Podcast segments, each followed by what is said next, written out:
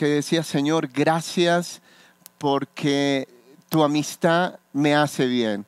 Y cuando uno mira la palabra, uno ve que hay grandes hombres de Dios que tenían una amistad súper especial. El mismo Abraham tenía una amistad maravillosa. El mismo Job, muchos de los hombres de Dios, eh, eh, el detalle, el plus era ese. Incluso Jesús, después de un tiempo, llamó a sus discípulos amigos ahí hay cosas especiales. ¿Qué dice la palabra? Y hoy vas a abrir eh, esta palabra en el libro de Job. Abre la Biblia en el libro del patriarca Job, capítulo 22, en el versículo 21 al 25. ¿Cuántos lo tienen ya? Perfecto. Y dice la palabra, vuelve ahora en amistad con él y tendrás paz, y por ello te vendrá bien Toma ahora la ley de su boca y pon sus palabras en su corazón.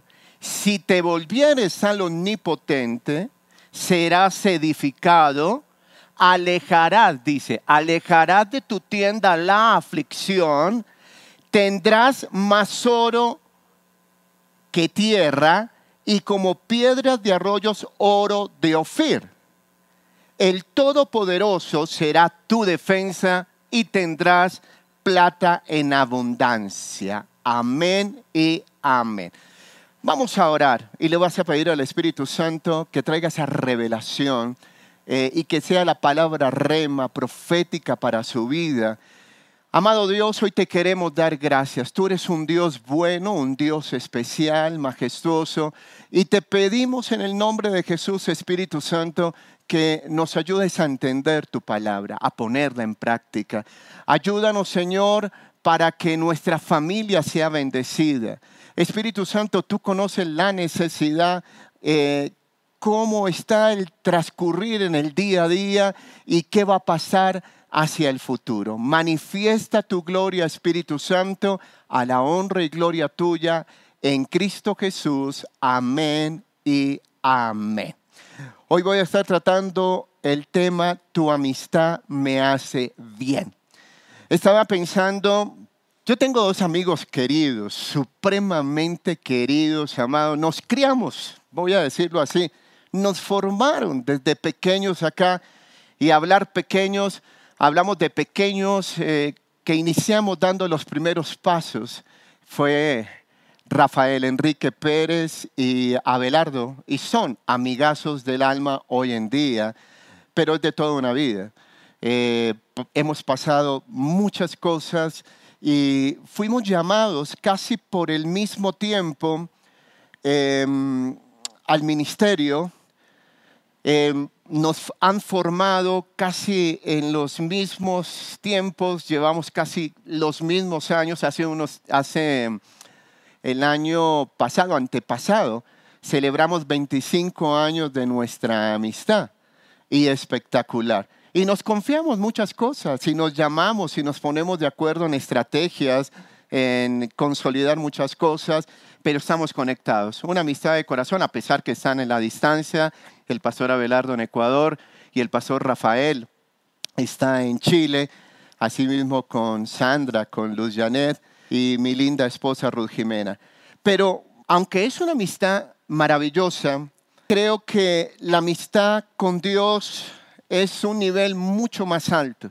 Y aunque uno puede contarle a sus amigos varias cosas, no todo es así, no todo puede contarse, sino al que es totalmente amigo. Tu amistad me hace bien, por eso le coloqué, y es la amistad con Dios.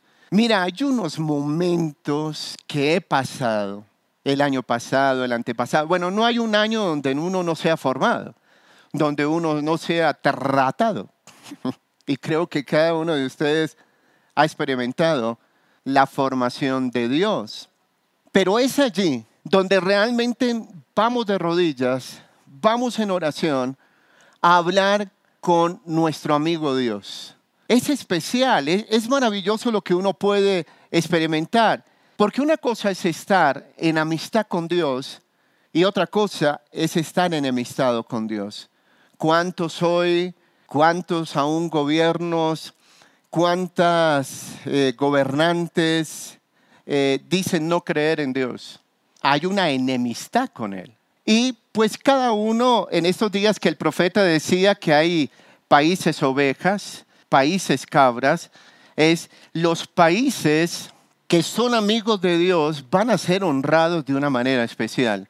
Las familias que son amigos de Dios van a ser sobreabundadas. Y a nivel personal, el que tiene esa cercanía con el Señor, pues imagínese lo que viene de aquí en adelante. A pesar de tantas pruebas o situaciones, Dios se manifestará. Los grandes beneficios de amistarnos con Dios son especiales.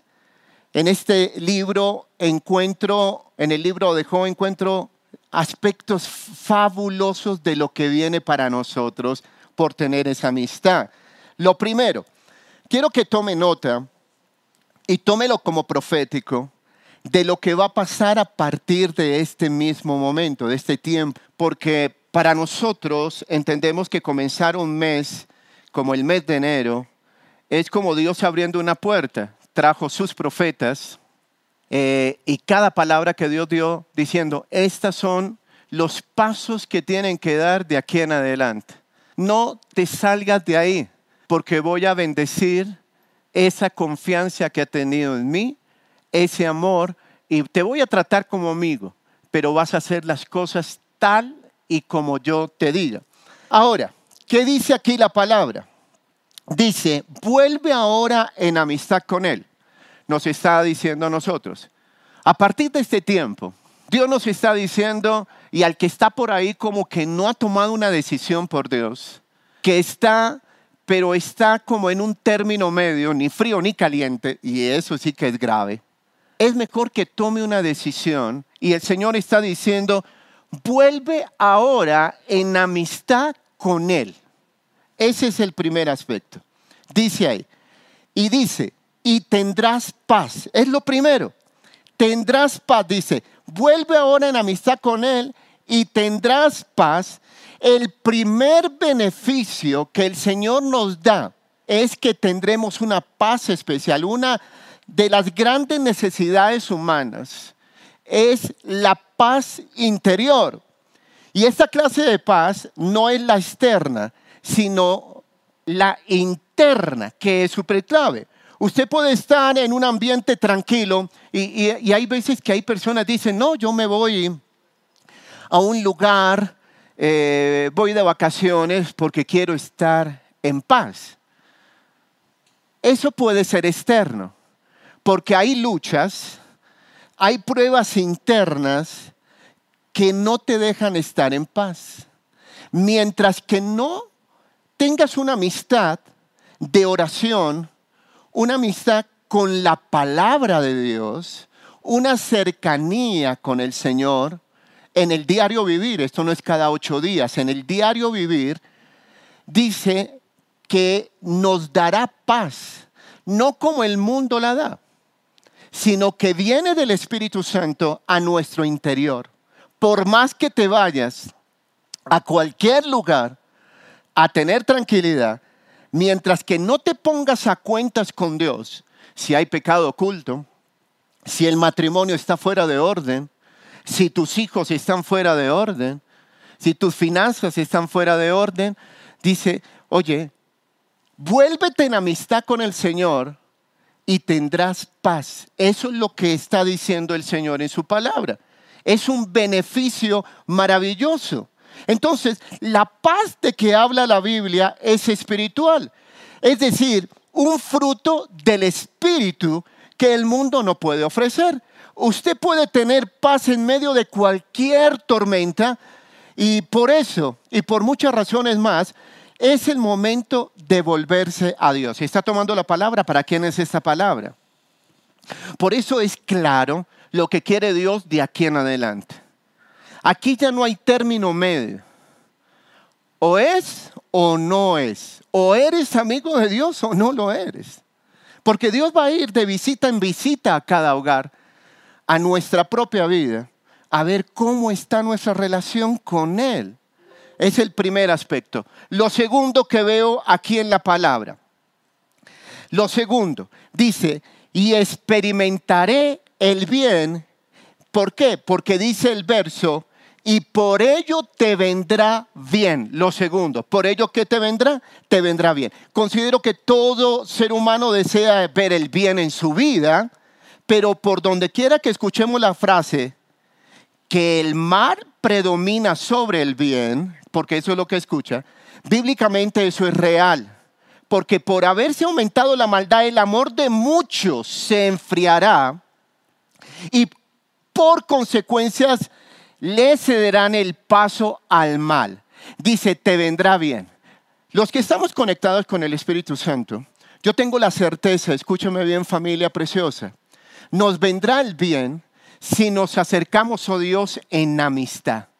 La bendición al salir, la bendición al entrar, la bendición de nuestros hijos cuando salen, la bendición de nuestros hijos que están en la universidad, en todo momento, en, nuestro trabajo. Dice que nos irá bien y por ello te vendrá bien serás guardado, serás protegido y aunque las tinieblas quieran venir a hacerte daño, aunque el enemigo quiera venir a robarte, aunque el enemigo quiera venir a colocar un accidente, aunque el enemigo quiera hacer daño, dice, te vendrá bien porque inmediatamente Dios coloca una protección especial. Y como hay una conexión espiritual entre la oración la palabra, en el diario vivir, el poder de la sangre del pacto del Cordero me cubrirá, me ayudará y por eso me va a ir bien. Entonces, esta es una promesa.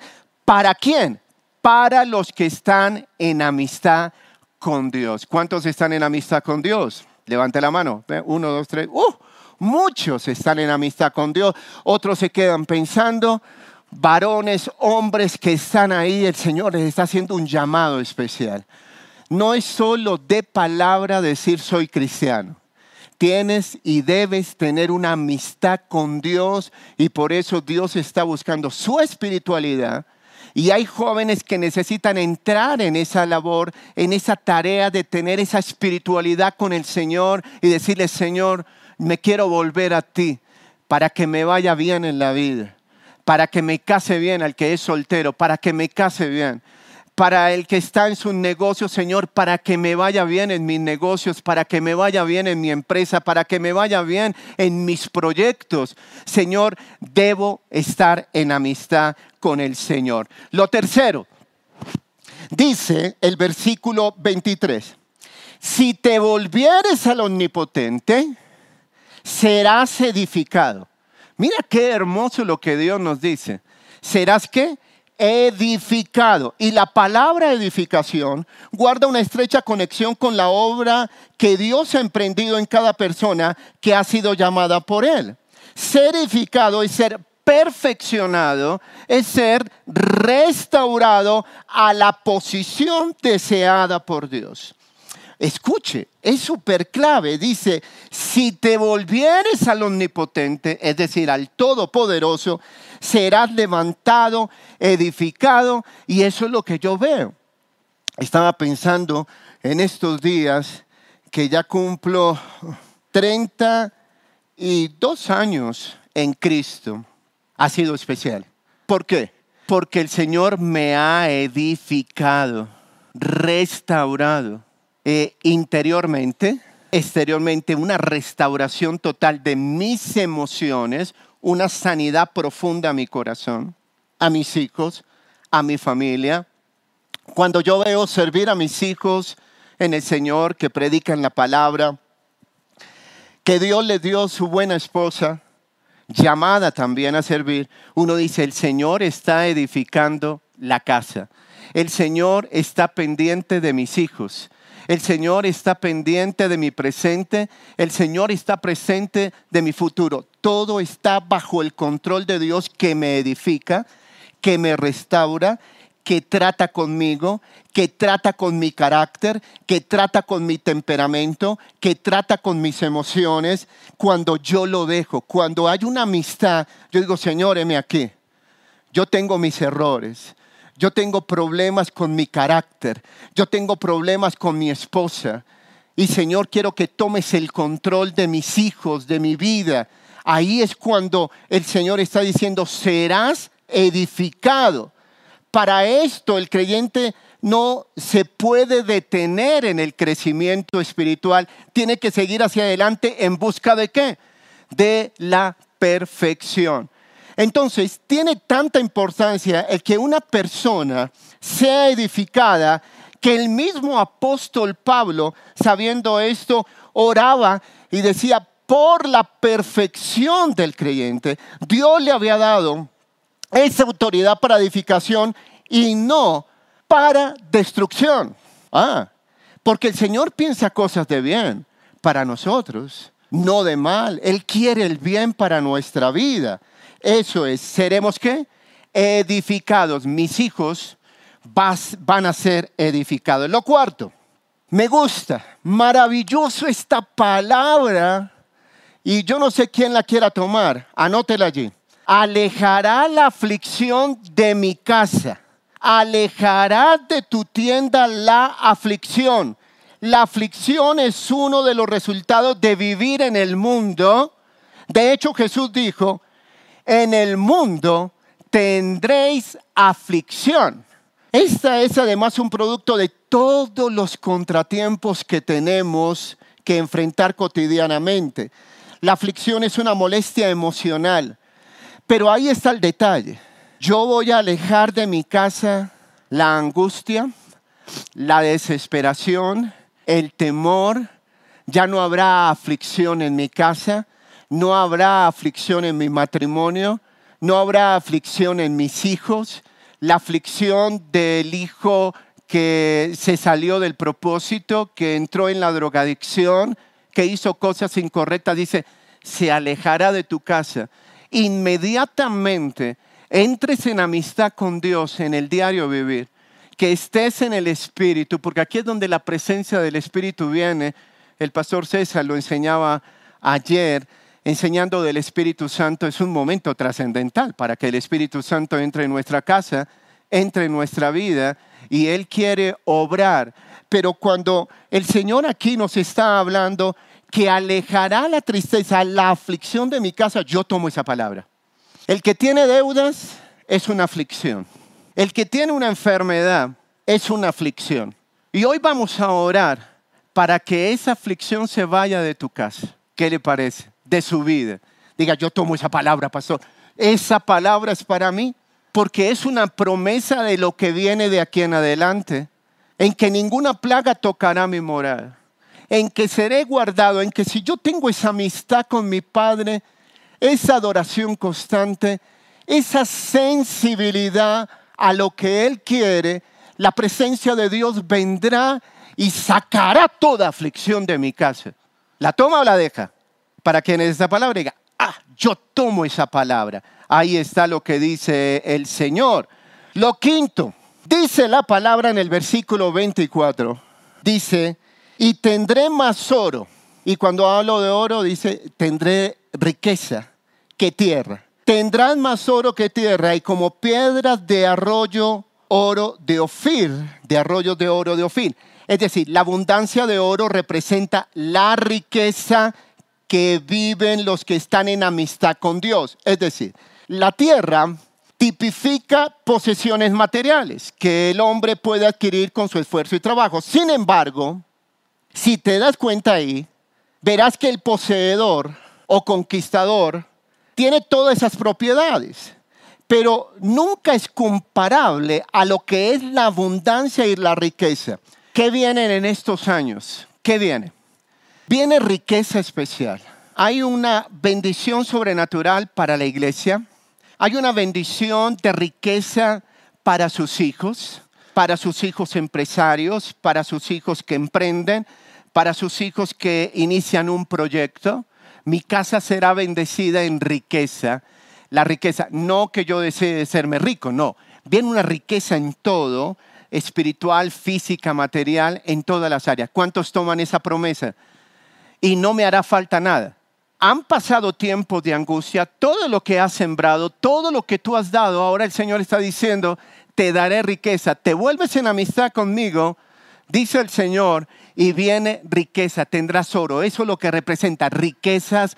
Ya no vivirás con el maná. El maná fue una gran bendición, el maná, el diario vivir, pero al otro día vamos a comer del fruto de la tierra. Así que vamos a comer de ese fruto maravilloso y todas las familias que están conectadas dicen, Amén. Lo escuché bien fuerte. Amén. Esa palabra es para mí, pastor.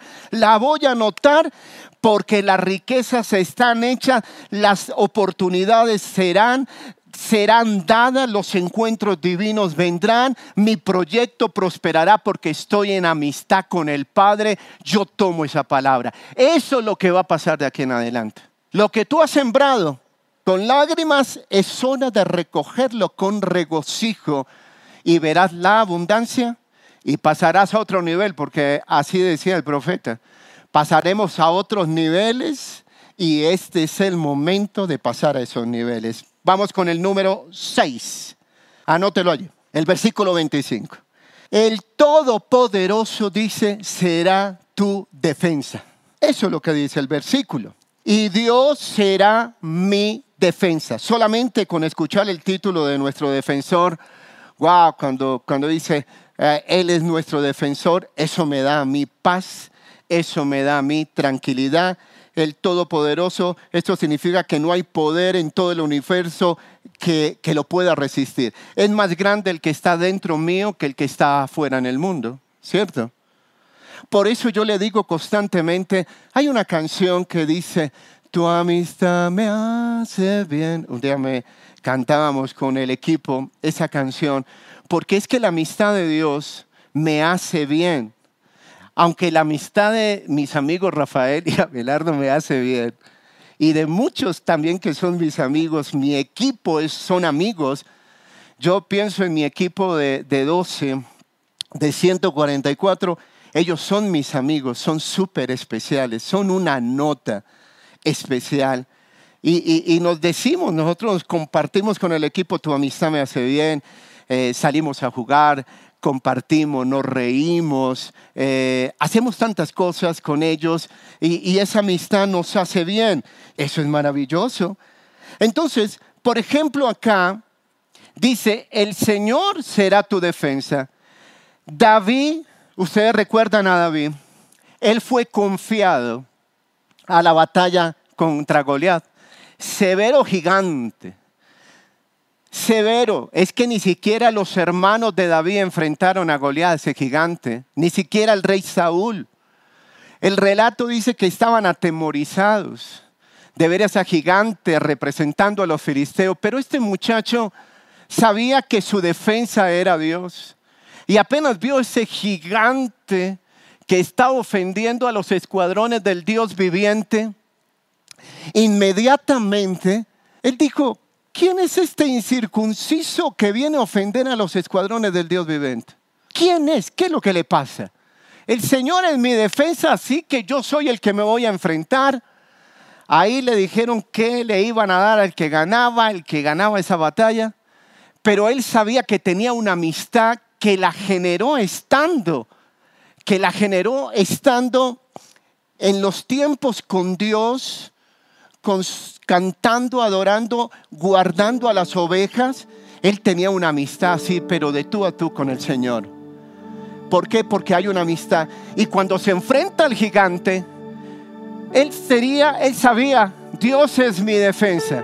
Yo puedo ser bajito, chaparrito, y hay un gigante allí, un problema muy grande, o una enfermedad, o una situación tan terrible que es un imposible, inmediatamente yo entiendo que tu amistad me hace bien y Él será mi defensa. Él es mi defensa, Él te guardará. Él te guardará de esa acusación. Te llamaron los abogados que te van a quitar tu vivienda. El banco te llamó. Te dijeron, vamos a hacer esto contra ti. Y tú dices, el Señor es mi defensa. He sido fiel en todo. He pagado un precio. He sido fiel en lo poco. El Señor te pondrá en lo mucho y te defenderá. No hay gigante que pueda contra ti. no puede resistir. Sobre uno alto hay otro más alto. Hay autoridades. Pero sobre todo, Dios es el que da la última palabra.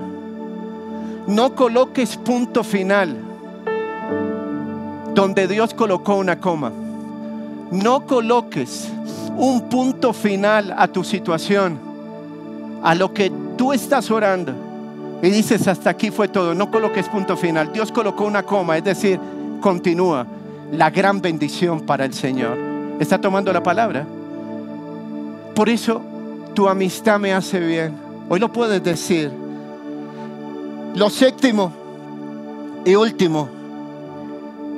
Y tendrás plata en abundancia. Oh Señor, gloria a ti. ¿Llegó el momento? Sí, hijo. Llegó el momento. Has esperado muchos años. Has pagado un precio. Has sido fiel. Has aguantado. Has esperado en mí. Has hecho mi voluntad. Te has dejado corregir. Has estado en arrepentimiento. Me has buscado. Y ahora tendrás plata en abundancia. Una vida en amistad con Dios nos promete seguridad financiera. Yo lo creo. Por eso tu amistad me hace bien. Aclaro, no estoy diciendo que si eres amigo de Dios serás millonario, aunque tampoco descarto la posibilidad de poderlo ser. Vamos a tener sobreabundancia. Tendrás plata en abundancia, bienes, tierra, pero llegó nuestro momento. ¿Por qué no le decimos al Señor, tu amistad me hace bien?